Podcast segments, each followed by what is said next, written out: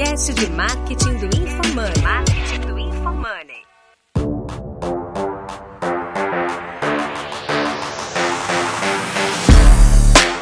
Aqui é arroba Guilherme, underline Lippert, e a minha expectativa para esse episódio é entender se eu consigo fazer um framework melhor para meus estudos. que é arroba Denner Lippert. E a minha expectativa para esse podcast é que, como foi para mim, um livro mudou minha vida e com esse podcast, talvez o livro que a gente vai indicar vai mudar a tua vida. Aqui é arroba João Vitor e minha expectativa com esse podcast é descobrir novos livros pra ler, porque eu tô com um pouco livro na fila. Caralho, maluco, é demais. livro pra caralho na fila, todo mundo tem, cara. É, Sou colecionador de livro. tá lendo demais ou tá tendo pouca referência?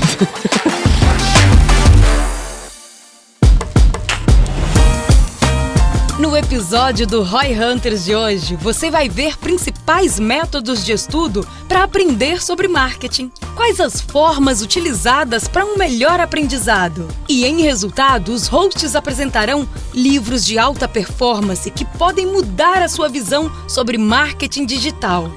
Escute agora no Roy Hunters.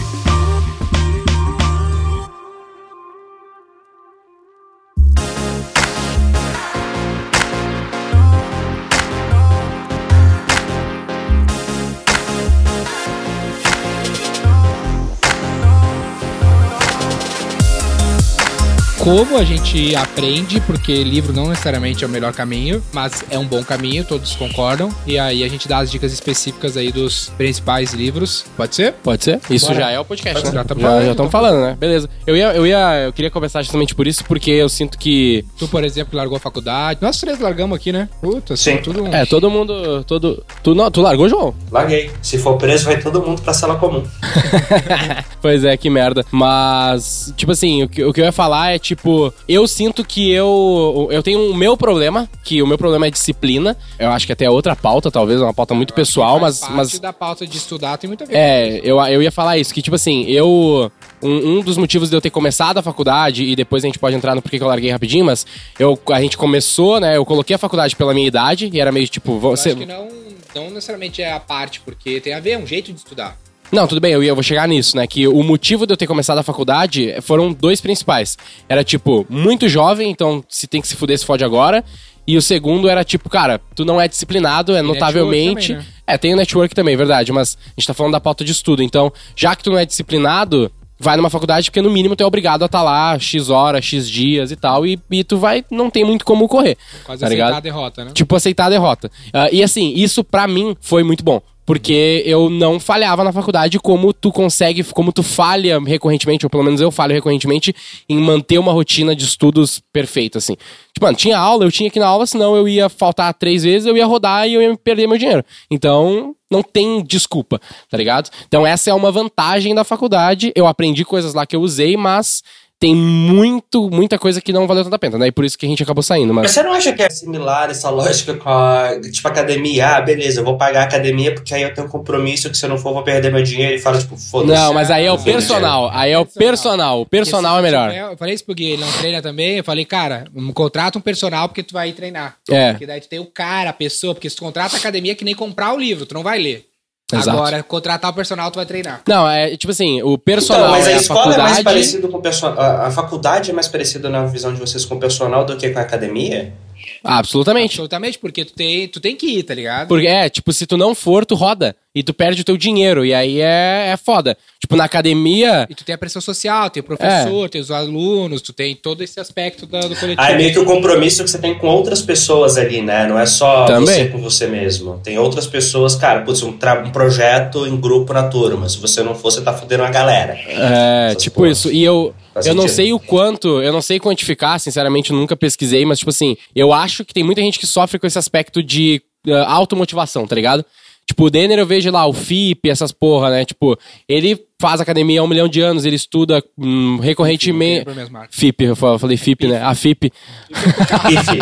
O PIF, porra. Eu esqueci, esqueci. pra Eu, eu um carro, inverti tá as ligado? ordens. O dele tá sofrendo que o preço do É que eu tô subiu. pensando que o Denner é o físico, parece mais importante do que o resto pra ele. tô brincando. Mas é tipo assim, ele. Talvez seja, mas PIF soa melhor. É, mas, tipo, isso é claro, é. Tipo, ele consegue se motivar, tá ligado? Só, só por, sei lá, foda-se. Tipo, ele consegue. Eu não sei, até isso é um, é um ponto talvez que vale a pena, mas, tipo, por que que tu faz academia? Tu gosta ou é porque foda-se tem que fazer? Tipo, eu lembro que um exemplo bem idiota, mas, mas que cabe nesse ponto de disciplina e motivação é, tipo assim, tu, eu lembro que uma vez eu perguntei pra ti, muito tempo atrás, era guri. Eu falei assim, dois anos atrás, não brincando. Eu falei assim, cara, por que, como é que tu consegue comer co qualquer coisa? Tipo, tu não se importa. Ele come qualquer coisa, não tem nada que o Denner não coma até onde eu sei. E pra mim, eu era meio fresco tal, não gostava de algumas coisas, eu ficava, porra, o negócio é ruim, eu não como. E ele falou assim, mano, eu não penso, eu só como e foda-se. Eu fiquei, caralho, isso é impossível pra mim, tá ligado? Eu entendo que é pelo motivo de fazer uma dieta e blá blá blá blá, mas, tipo, se não, se não é bom, eu não faço, é, tá ligado? É tão dramático assim, por exemplo, eu não como batata doce, uh, porque me repugna mesmo. Eu sou menos sensível. Às vezes tu tem um aspecto biológico que tu é muito sensível É, a esse tipo de comida. Você tem contexto. Não, pode né? ser, tô, Às vezes o cara parece que o cara tem a força da mente muito louca, eu como qualquer cocô, não é assim, tá ligado? Parece isso às vezes, pra mim. Ah, mas é, a, a comida não é ruim, tá ligado? Eu como comida fria, esse tipo de coisa. Tem cara que Aham. vai nesse nível de indiferença com, com o aspecto. Mas eu tento controlar pra ter, ser menos sensível. Mas eu vejo que tu tem que armar um environment propenso pro progresso, tá ligado? Aquele negócio do escritório. O ambiente tem que ser propenso pro progresso. Tipo assim, ó. Eu comecei a treinar com personal faz uns dois meses. E o cara só podia treinar às sete. Então, era o primeiro horário dele. Eu treinava às seis. E aí começou a meio que quebrar minha rotina, comecei a viajar muito e eu não consegui, em resumo da ópera, a gente mudou de escritório pra outra cidade. Resumo da ópera, qual era o meu ah, ambiente do progresso antes da pauta do estudo? Eu estudava sempre de manhã, porque eu sou dislexo e eu tenho leitura. Então eu sempre que tentava ler era uma dificuldade. Aí eu comecei a engatar na leitura lendo de manhã. Então era a primeira coisa que eu fazia, acordar às 5, 6 horas, ia pro escritório, lia e treinava meio-dia. Aí agora me quebrou isso, eu tive uma dificuldade, eu tive que mudar de novo e retomar. Mas o que quer dizer? Se é algo que tu procrastina muito, é difícil pra ti, tu tem que criar um ambiente que tu consiga fazer sem pensar muito, senão tu vai procrastinar. Então eu treino e leio hoje de manhã, porque eu não vou procrastinar e eu não tenho muita escolha. Então, meu, pe- pe- se tu acordar cedo e for ler, tu não vai deixar de ler, porque tu tem poucos estímulos, tem ninguém acordado, tem nada acontecendo, então foda-se. Agora, se tu pegar meio-dia pra ler, já vai mais ser mais embaçado, porque tu vai ter uma reunião que vai se estender, tu vai ter outra que vai se adiantar. E, e outra vantagem de fazer de manhã é que você tá com mais energia disponível, né? Energia mental disponível pra fazer as É, eu coisas. falar disso. Eu tentava antes, né? Algumas coisas, tipo, não só estudar, mas se treinar e tal, fazer à noite, porque eu não gostava disso de manhã. Eu vi, cara, o número de vezes que eu falhava era muito maior. Simplesmente porque, cara, você tá cansado, você não quer, tipo, você não tem condição física e mental de fazer nada, porque você já gastou sua energia o dia inteiro. É bem isso. Isso é. Cara, é literalmente, assim, é como se eu pra mim é como se tivesse uma barrinha com 100% de manhã e ela vai reduzindo à noite. Se eu treinar, deixar pra treinar de noite, eu não vou treinar, velho. Vou procrastinar. É garantido. Então eu vejo que o primeiro lance é tu criar um ambiente que te ajude a não procrastinar. Porque senão vai dar merda. Eu acho que tem uma outra coisa que eu pego que eu sinto que faz muita diferença é, primeiro você desenvolver o hábito de estudar ou de leitura, seja lá o que for, para depois você querer especificar ele para algo que você deveria estar estudando. Então, exemplo, cara, putz, não gosto de ler, não tenho hábito de ler. Não faz muito sentido você querer começar lendo uns livros puta técnico difícil, por mais que eles sejam os livros que você deveria estar lendo para seu trabalho, para sua carreira, para seja lá o que for. Cara, simplesmente começa a ler. Vai ler o quê? Foda-se. Pode ser história em quadrinho, pode ser Felipe Neto, pode ser Crepúsculo. Tipo, pega algo legal que você vai gostar de ler aquilo. Porque você ainda não gosta de ler, você gosta de ler aquilo. Depois de um tempo lendo o que você gosta, o próprio Naval fala isso, né? Primeiro você lê o que você gosta para depois você gostar de ler. Você fala, cara, lê é legal, lê é bom. Agora você consegue lendo coisas que talvez não sejam tão prazerosas assim para você, porque o ato de ler se tornou algo prazeroso. Tipo, a recompensa tá não em ler coisas específicas, a recompensa do hábito está em ler.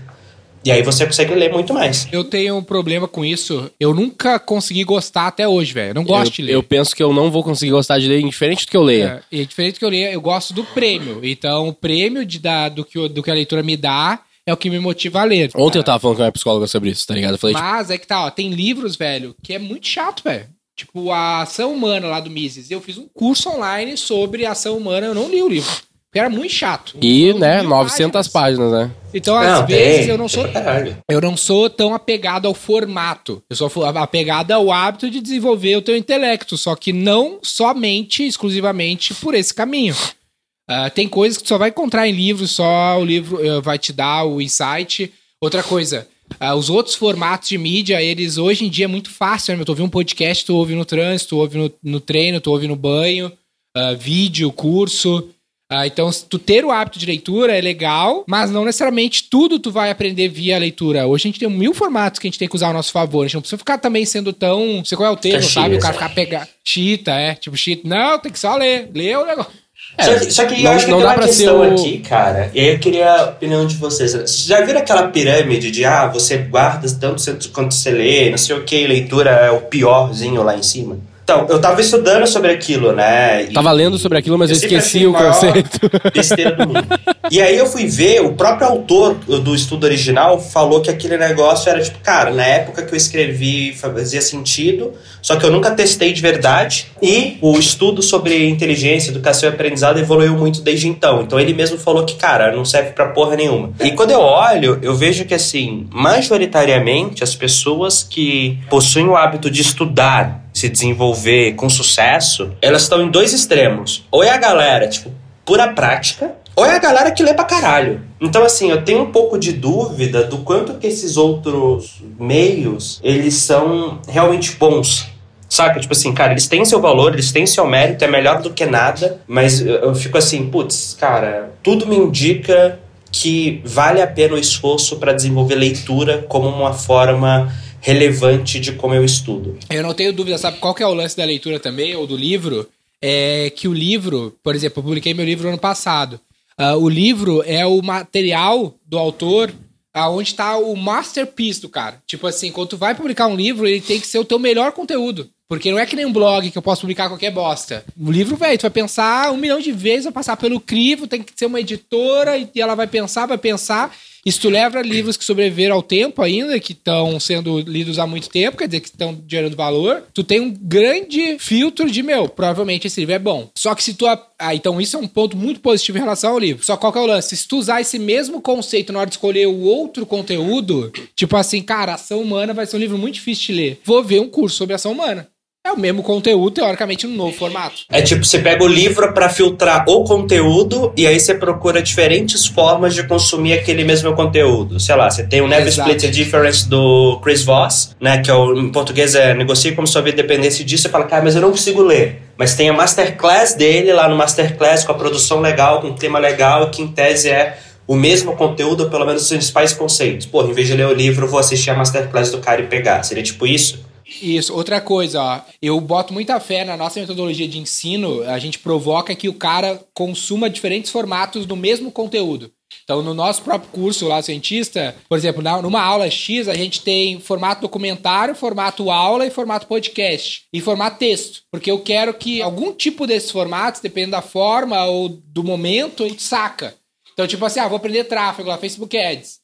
Ah, tu vai ler a central de ajuda, tu vai chegar numa conclusão, num nível de compreensão que vai ser diferente do tipo de analogia e formato que o Sobral consegue ensinar e do que vai ser aprender na prática, tá ligado? Total. Que for você fuçar. Qual que é o que tu deve fazer mais? Nenhum nem outro. Tu tem que fazer ambos. Num certo nível, talvez, né? Daí tu pode dimensionar. É, tipo, tu vai ter gente que nem o João, que eu vejo que lê muito, lê muito mais do que a média, e tu vai ter gente que nem, sei lá, eu, que acabo consumindo mais conteúdo em vídeo, por exemplo. Tá ligado? Ah, ou audiobook, né? Esse É, tipo o de qual que é o conteúdo. lance, ó. Acho que o João vai concordar bastante com essa aqui. Tu tem que te forçar a ler, velho, porque ler não é sexy.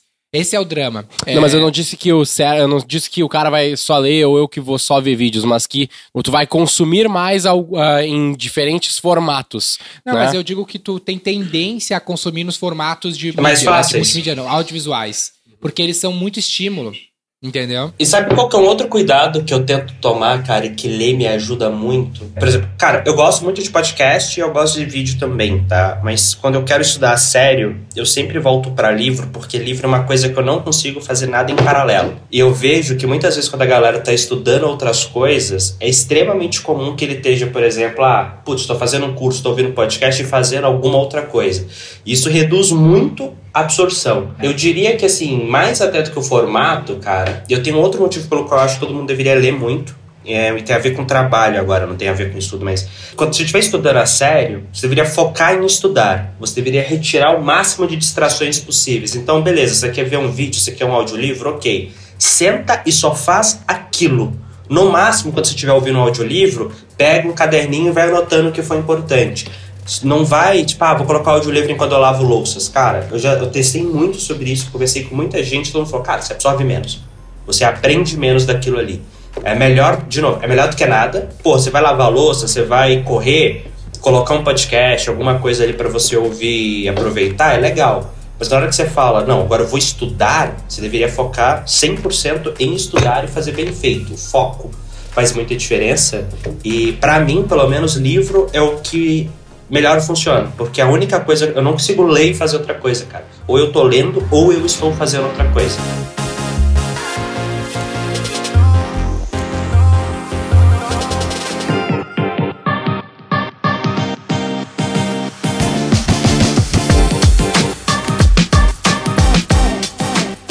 Tu falou, Las Curioso. Eu nunca pensei em ouvir um podcast sem fazer outra coisa. Ouvir um, um audiobook sem, ouvir, sem fazer outra coisa. É, tem um negócio. Tem um conceito uh, atrelado que é tipo, eu preciso estar fazendo outra coisa para ouvir um audiolivro. Não, não é que é um conceito atrelado, mas é o que todo mundo faz e a vantagem que a galera vende, né? O audiolivro tem a vantagem de você estar ouvindo e dirigindo, ouvindo e fazendo não sei o quê. E do ponto de vista de você estar estudando e consumindo conteúdo e aprendendo, é uma vantagem, né? Agora, do ponto de vista de maximizar absorção e aprendizado, é desvantagem.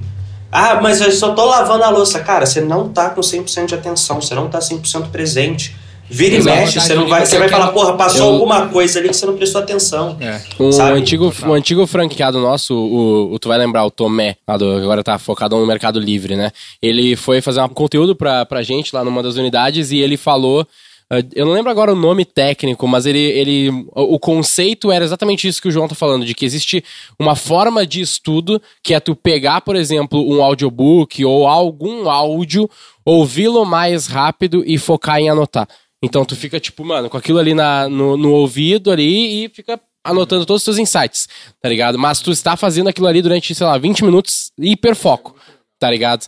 Porque daí tu consegue fazer mais rápido do que ler, às vezes, talvez, ou pela... É que mais rápido do que ler depende de como a pessoa lê, né? Porque se o cara, o cara pode ler muito mais rápido do que ouve, né? Mas uh, é uma forma de estudo diferente também. Legal. Tem um lance do livro que é uma grande vantagem que é no teu ritmo. Se tu for ouvir é. qualquer coisa audiovisual, é no ritmo do cara.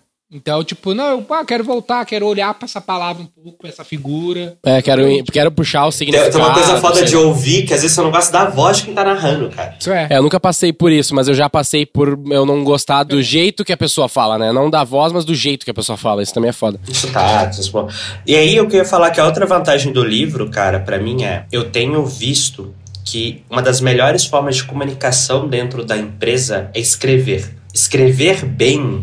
Pode crer. Usar isso como forma de comunicação, cara, te ajuda pra caralho. Assim, foi um puto step up no G4 quando a gente começou a cobrar que as pessoas escrevessem mais.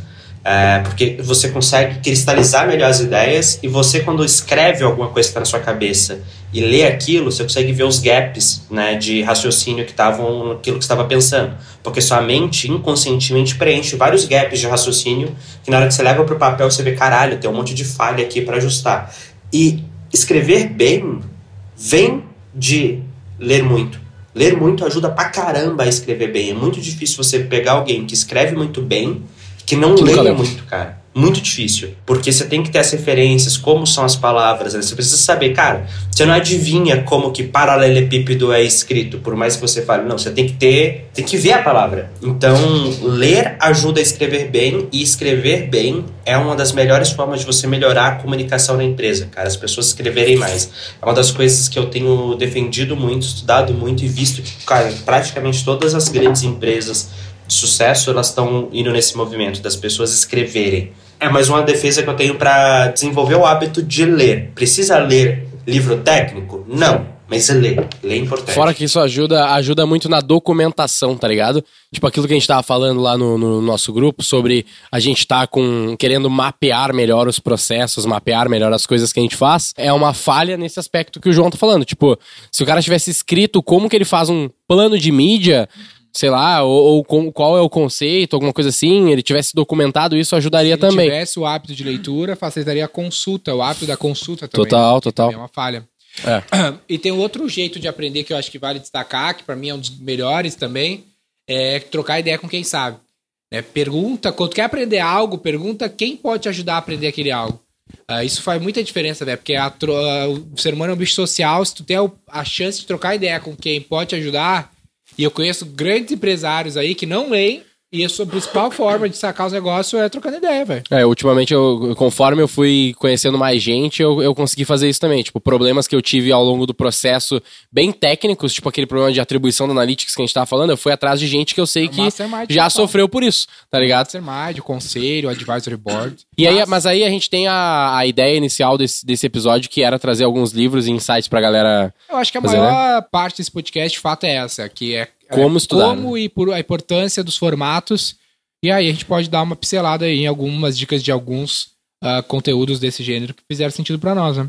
Quer começar, João? Tem dois livros, né? A gente estava conversando antes que eu acho que são bons. Um deles é A Arte de Pensar Claramente. A gente até brincou que ele é um livro para quem não gosta de ler, no sentido de ele é fácil Bom de livro ler. pra começar. né? Você não precisa ler ele linearmente. Ele é um livro que fala sobre vieses cognitivos. Ele dá vários exemplos de vieses que as pessoas caem no dia a dia. É fácil de ler, ele traz exemplos, é legal, tem umas coisas chatas, umas coisas boas, mas no geral é um livro muito bom. E o que, que eu gosto desse livro, né? Além dele ser realmente fácil de ler, porque você não tem que ler linearmente, ler tudo, você pode olhar o índice e falar, cara, gostei do nome desse viés, deixa eu estudar ele você consegue não só aprender os vieses nos quais você cai, como também aprender a usar esse viés a seu favor. Então tem vários vieses ali que você fala, caralho, eu posso usar isso aqui nas minhas campanhas, na minha estratégia. Tem um viés lá, tipo, que ele explica que incerteza e probabilidade, né? As pessoas, elas não gostam de incertezas, então você consegue escrever as coisas pra fingir que tá dando certeza pra ela, né? Então, assim, se você falar, cara, você tem 50% de chance de ganhar ou perder, colocar aquilo ali, versus, olha, vamos te ajudar, cara, 50% de chance de dar sucesso é, tanto faz, vamos jogar a moeda pro alto. Só que as pessoas entendem como melhor, né? Você tem exemplo de aversão à perda. Então, se você falar, ah, vou te, se você não fizer isso, você vai perder, putz, as pessoas doem mais e é um argumento mais forte. Então isso é legal. Então você consegue tanto ver quando você está caindo e parar de cair em viés cognitivos, como usar aquilo a seu favor nas estratégias. E o outro livro é clássico, né? O Gestão de Alta Performance do Andy Groove, em inglês é o High Output Management, que é, cara, é um livro sobre gestão. Você aprender processo, você aprender rotinas com o time, organizar as coisas.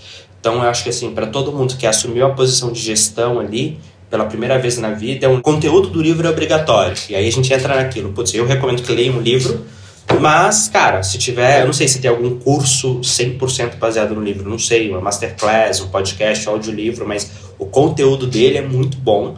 E a Bíblia de gestão para quem está se tornando gestor, cara, é muito bom, muito bom mesmo. Eu ia falar que o primeiro livro que tu sugeriu ali, ele é o livro que me fez me sentir confortável pra ir embora do cinema quando o filme é merda, né? Que é o viés do custo irrecuperável. Porque, tipo, se o filme tá ruim, a galera fica até o fim do filme sabendo É. que o filme é uma merda, é um Esse- exemplo, esse né? que ele dá no livro é até ruim, né? O melhor exemplo do- desse viés que ele fala, que é o viés custo recuperável, é faculdade. O cara tá no meio da faculdade. Quando eu falo que eu larguei a faculdade na metade do último semestre, o cara, caralho, mas tu já tava lá. Eu falei, sim, mas tava ruim. Ah, Não tava mais valendo a pena. Não queria. eu Não tava lá E pelo o- diploma. É, e o diploma não ia fazer diferença na tua vida. Não, mas tu já investiu, não sei o quê, então não vou abrir. É, eu, eu larguei a minha no oitavo semestre, cara. A galera fala isso, eu falo, então, eram mais dois semestres que eu ia largar, que eu ia ficar ali gastando pra eu saber que não ia fazer, caralho. Exato, exato. O High Output Management, a gente tem um, uma sala aqui com a cara do Andy Groove. O Andy Groove foi um dos melhores CEOs de todos os tempos. Ele tem um outro livro que é menos popular, mas é tem um bom nome, que é Somente os Paranoicos Sobrevivem. The Only Paranoid Sim. Survive. Only the Paranoid Survive, Ah, acho que é, né? que, é, que é legal. Eu não li o livro, mas ah, o conceito é legal. Tem várias palestras do Andy Groove na, no YouTube também, que é legal, com esse título aí.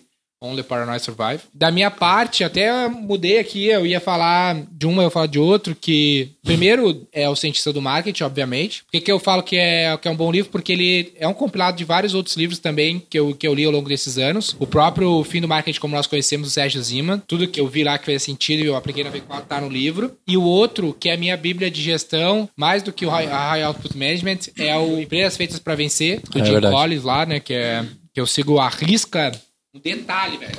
Se a V4 der certo como eu quero, é o case do Empresas Feitas para Vencer. Porque eu segui literalmente a flywheel do Jim Collins lá e tô botando fé que ela vai dar certo.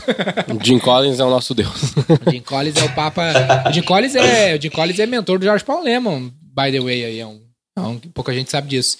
E tem outro livro que é legal, que a gente fez um sarau aqui na V4, que é Vencedoras por Opção, que é legal, tem uns cases do próprio Andy Groove que ele narra lá. Então, são esses dois livros, um de marketing e um de, de gestão aí, seguindo a mesma categoria do João. É, eu vou dar um, um bem diferente aí, que é. Mônica e... é, pode ser. Ah, não, eu vou dar um que é bem diferente do que talvez a galera espere. Challenger Sale. Foi um livro que, pra, pra mim, ajudou bastante um, o conceito, a ideia de que a galera vem muito no sentido de vender de forma consultiva. Ah, qual que é o teu problema, João? O Posso que que você como é, como eu posso te ajudar? O que que está doendo em você? Nossa, essa sua dor eu resolvo. Tá aqui o jeito mais barato de fazer isso. Ah, e esse é o jeito que a maior parte da galera vende, porque veio isso lá de fora, daí a galera trouxe pro Brasil, lá fora já não é tão usado mais, e aqui no Brasil a gente tá muito forte nisso e mudando. Até onde eu sei, né? Não sou nenhum vendedor muito exemplo nesse sentido. Mas o conceito de Challenger Sale, até o, o termo, né? O Denner, eu lembro que ele que me indicou pra ler esse livro, ele falou: não, você tem que desafiar o cliente, tem que bater de frente com o cara tal. E eu, cara, show de bola, deixa eu dar uma lida nesse livro. E, tipo, não é bem isso, mas o principal conceito, o principal aprendizado que eu, que eu peguei ali, que é legal pra quem vai estar vendendo de alguma forma, e no fim das contas tudo é vender, é o aspecto de tu ensinar ao cliente. O vendedor desafiador, vamos dizer assim, não é, não é bem isso o termo, mas o vendedor challenger, nesse caso, ele é o vendedor que consegue gerar valor pro cliente mais do que só ouvir direito o cliente, tá ligado? Então, tipo assim, eu vejo isso nas minhas vendas de que, tipo, eu, não, eu nem pergunto muito o, qual que, o que que tá ruim pro cara. Eu pergunto, cara, o que, que tu faz hoje? E eu mostro pra ele uma forma diferente de fazer. Lá nas vendas normais, os caras chegam agora e eles já mostram tudo que eles aprenderam antes da reunião. Ó, tá aqui todas as coisas no teu negócio que tu pode fazer a mais que tu não tá fazendo ainda. E, aliás, tu por acaso tá tentando fazer isso? Como que é? O cara, quando tu ensina algo pro cara, muitas vezes ele confia muito mais em ti. Esse foi um aprendizado legal desse livro. Ah, e o outro que tem um aprendizado que eu acho legal. Vou pegar um detalhe aqui do The Challenger Sales. Ah, ontem eu tava para conferindo um check-in, né? Que é a reunião de resultados de um cliente que tinha um ano, de, tem um ano de V4, um de gestão lá, inclusive, do Growth. E tava com super resultado. E a gente pegou lá vendendo nada, começou a implementar o e-commerce, o cara tá com seis, fez, fez um milhão de vendas no mês passado, sendo a metade vindo da mídia, né, direto. E aí no final da reunião eu dei o feedback pra, pra assessora que tá assessorando o projeto, que ela perguntou assim, ah, pra esse ano então, o que, que vocês estão imaginando fazer? E eu falei, cara, isso é o pecado capital do, do assessor de marketing bom. Tu não deve perguntar o que o cara quer, tu deve propor o que ele deve fazer. Porque se o cara soubesse, ele não tinha te contratado. Deveria chegar assim, ó, com base nesse um ano de histórico, eu indico que você vá por esse caminho. O cliente pode indicar outro? Ah, eu falo, não, eu tenho essa visão. Sim, mas ele espera de você, assessor, que tem experiência, que proponha o futuro pro melhor, o melhor futuro para ele. Então é exatamente o mesmo conceito. E, e sabe o que é pior nisso, cara? O cliente vai lá e fala alguma coisa que era o mesmo que você tava pensando, você executa bem pra caralho, e só deu certo porque alguém executou muito bem. O cliente vai achar que foi ele que deu o resultado, porque foi ele que deu a ideia. Nossa, pior que é exatamente isso que acontece. Então é isso. Tu não pode viver de briefing. Briefing é um dos grandes problemas de uma agência de publicidade. As empresas precisam de ajuda, precisam de alguém que seja especialista que traga uma proposta. E outra coisa, na prestação de serviço, a venda não acaba quando o cliente assina. A venda nunca acaba. Todo dia tu tá vendendo para ele. Então todo dia tu tem que ser, todo dia um challenger sales. Eu acho que a gente tem que pensar na tradução melhor para esse livro. É, exato. A tradução melhor talvez seja o desafio da venda, sabe? O desafio da venda é ensinar o cara. Não é o vendedor desafiador, é challenger sales, é o desafio da venda. O desafio da venda é ensinar o cara. Se tu ensinar algo pro cara, tu venceu. É, o nome do livro é Challenger Sale, né? É a venda desafiadora, vamos dizer assim, né? É. A tradução melhor seria. Desafio da venda. Não pode ser literal. É, não tá pode ser literal, exato. O nome desse livro no Brasil devia ser o desafio da venda. O desafio da venda é ensinar o cara. Exato, é não é isso. posso te ajudar, tá bom, a coisa fica pra cá, pra lá. Posso te ajudar? Não, não, tô só dando uma olhadinha, né? O Cara, famoso. eu vi o teu business, eu vi os teus números e tu deveria estar indo pra esse caminho. É, ou é, eles, eles dão esse exemplo, né? É literalmente isso, ou tipo assim, cara, os teus concorrentes estão fazendo isso aqui que tu não tá Mercado fazendo, indo o mercado tá indo pra onde? cá. Tá viajando? Exatamente. Né? Vou te matar. Esse é o vendedor desafiador.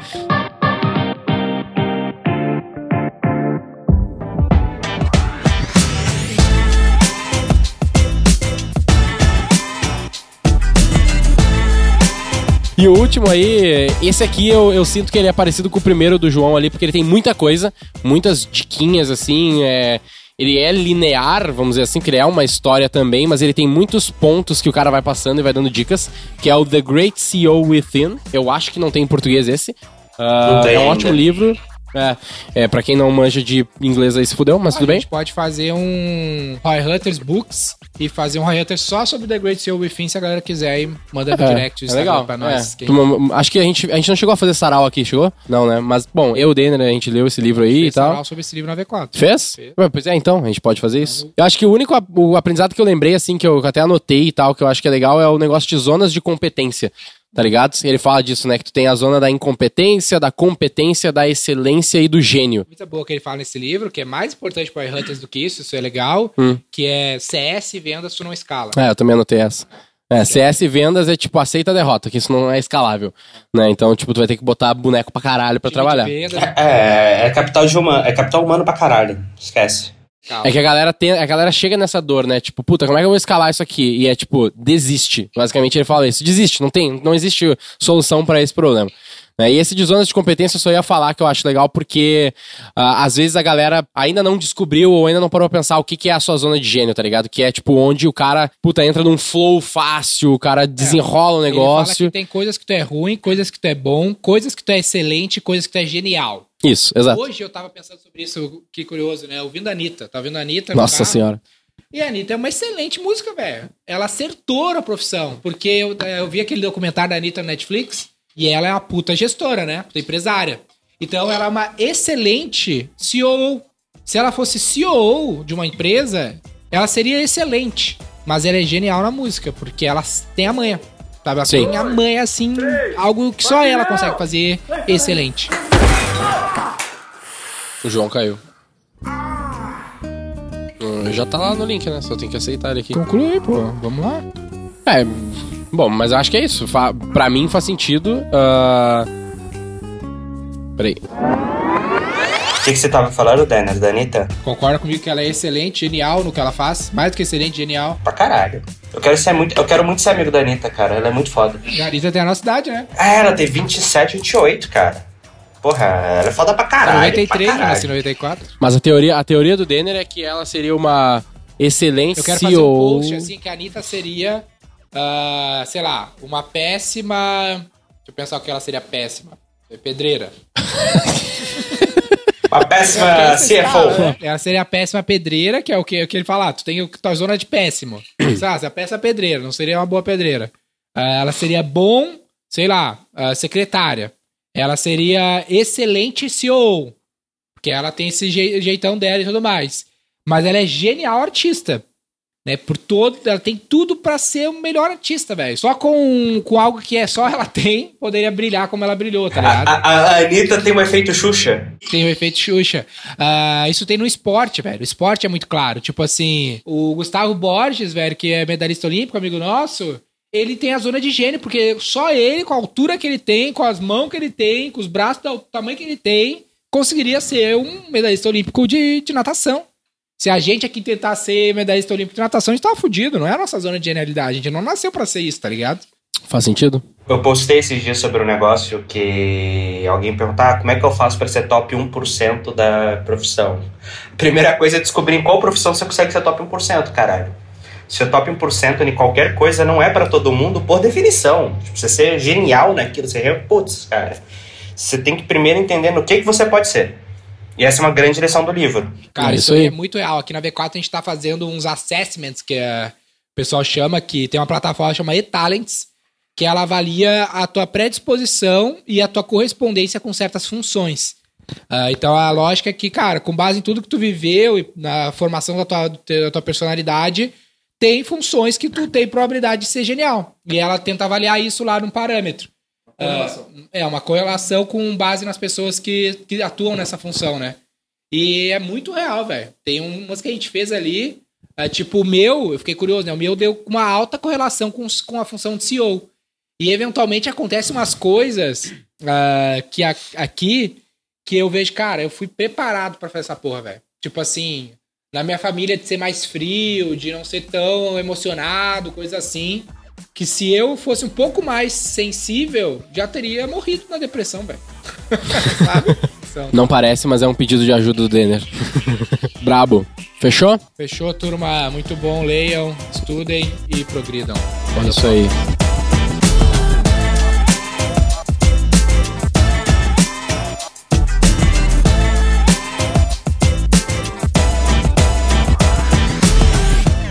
Ô, oh, peraí, o título, o título, o título. Título? É, a gente, a gente fala do título, né? Pode ser bem, bem fácil, é como aprendemos marketing. Como aprendemos hum, Legal. Boa. Legal, acho Valeu. bom. Bom. Valeu, fechou.